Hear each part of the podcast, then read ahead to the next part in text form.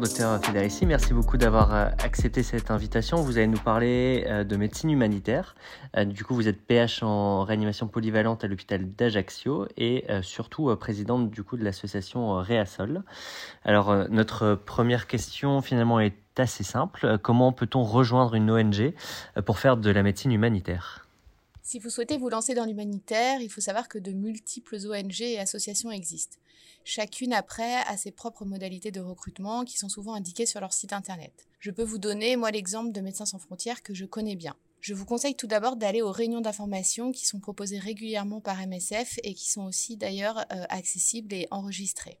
Ensuite, pour postuler à MSF, il va y avoir plusieurs étapes. Vous préparez tout d'abord votre candidature et postulez en ligne. Cette candidature est examinée par un référent médical. Ensuite, vous êtes reçu si vous êtes accepté en entretien avec un chargé de recrutement. Et une fois recruté, vous intégrez un pool médical et une mission adaptée à votre profil est identifiée. Mon conseil pour choisir l'organisation avec laquelle on va partir, c'est de bien se renseigner sur sa structure, son fonctionnement, ses financements, ses objectifs et son éthique de l'humanitaire. L'idéal est de connaître des personnes qui y sont pour qu'elles vous en parlent.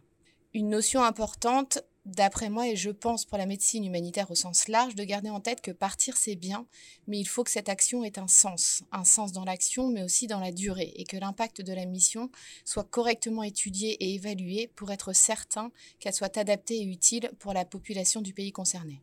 Et à partir de quand peut-on réaliser des missions euh, humanitaires? Est-ce que c'est quelque chose possible dès l'internat ou faut-il attendre d'avoir terminé son cursus? Rares sont les ONG qui proposent des missions aux internes.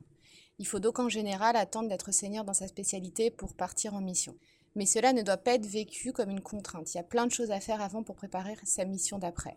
Assister à des formations, à des retours d'expérience, échanger avec des médecins qui font de l'humanitaire, lire, s'informer.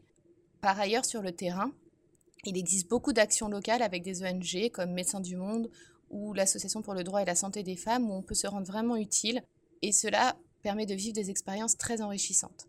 Pour ma part, quand j'étais externe, je suis partie en Inde, par exemple, pour réaliser des petits soins de premier recours dans le bidonville de Bombay. J'ai réalisé aussi un stage au centre hospitalier de Montcollet, au Congo, et j'allais aussi tous les dimanches euh, à Paris, à la gare de Lyon, discuter et apporter de la nourriture au sans domicile fixe avec une association étudiante. Niveau théorie, j'ai bénéficié de plusieurs formations, comme le DU de médecine tropicale et santé internationale à la Pitié, ou bien le séminaire de médecine transculturelle que j'ai réalisé à Avicenne.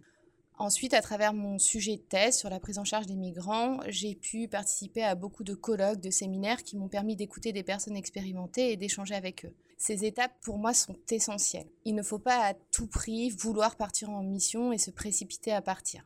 Enfin, pour finir, c'est un projet de l'association Réasol que je préside de travailler conjointement avec les ONG pour faire qu'un jour, un stage dit humanitaire durant l'internat soit réalisable et valide un semestre dans la maquette. Bien sûr, ce sera un stage qui doit être encadré avec un senior, etc. C'est un projet vraiment auquel je tiens. Est-ce qu'il existe du coup des dispositifs lorsqu'on a un poste fixe à l'hôpital pour pouvoir réaliser euh, ces missions? On peut avoir un poste fixe à l'hôpital et réaliser des missions, oui, mais c'est pas forcément simple. Et cela dépend beaucoup de la volonté de notre chef de service, de notre équipe, de l'administration de l'hôpital. Théoriquement, on est censé avoir deux semaines de congé humanitaire tous les deux ans, je crois. Mais même cela, c'est souvent difficile à obtenir. Il faut être honnête, très souvent, on part sur nos CA ou en prenant des dispos.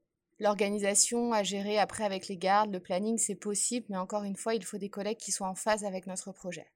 C'est encore quelque chose sur lequel Réasol veut travailler. Moi, je pense qu'un projet comme celui-là, d'avoir un poste fixe en anesthésie ou en réanimation et de faire des missions régulières, doit être développé et accepté, voire même encouragé. Mais là, je pense que je rêve un peu.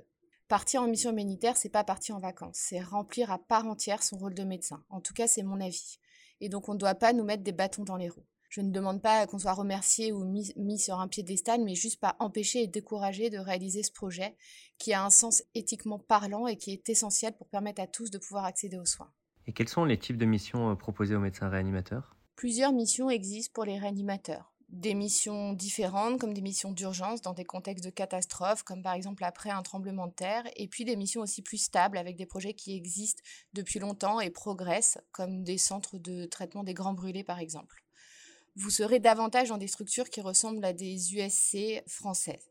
Car actuellement, c'est vrai que la réanimation militaire n'est pas encore très développée, mais elle y travaille. Encore une fois, Réasol souhaite qu'elle se développe car on pense que la réanimation ne doit pas être réservée aux pays riches. Enfin, pour finir, est-ce que vous avez une expérience à, nous faire partager? Je peux vous parler peut-être de ma première mission avec Médecins sans frontières qui était en Haïti en 2015 où je suis partie quatre mois. Forcément, elle m'a beaucoup marquée. J'étais à Martissan, un quartier très défavorisé de Port-au-Prince, et j'ai travaillé au sein d'un projet qui avait pour objectif de proposer des soins de premier recours à la population de ce quartier complètement abandonné, noyé dans la violence et les guerres de gangs. Nous avions un service de radiologie, la possibilité de faire quelques bilans très limités bien sûr, une pharmacie, du matériel, des respirateurs, de quoi poser des drains thoraciques, et puis aussi un service de pédiatrie et du HCD et surtout une équipe formidable de soignants nationaux hyper motivés malgré les conditions de vie extrêmement difficiles. Je n'oublierai jamais cette mission, ni les rencontres que j'ai eues avec les patients, leurs proches, les soignants haïtiens, les personnes de Médecins sans frontières. Alors évidemment, il y a eu des moments difficiles, mais on est toujours très bien entouré. Le contexte était parfois angoissant, j'ai eu peur parfois, mais pareil, MSF est là pour assurer votre sécurité et vous pouvez leur faire confiance. C'est toujours un peu difficile de raconter une mission, mais en tout cas, elle m'a beaucoup appris, professionnellement et personnellement. Elle m'a changé en bien, en mal, je sais pas, mais elle fait partie de ma vie. Et comme chacune des missions que j'ai faites d'ailleurs. Merci à vous, la Commission Jeune, et n'hésitez surtout pas à contacter Réasol pour plus d'informations sur la médecine humanitaire. Merci beaucoup pour votre participation et, et surtout bon courage pour euh, ces prochaines missions qui semblent être passionnantes.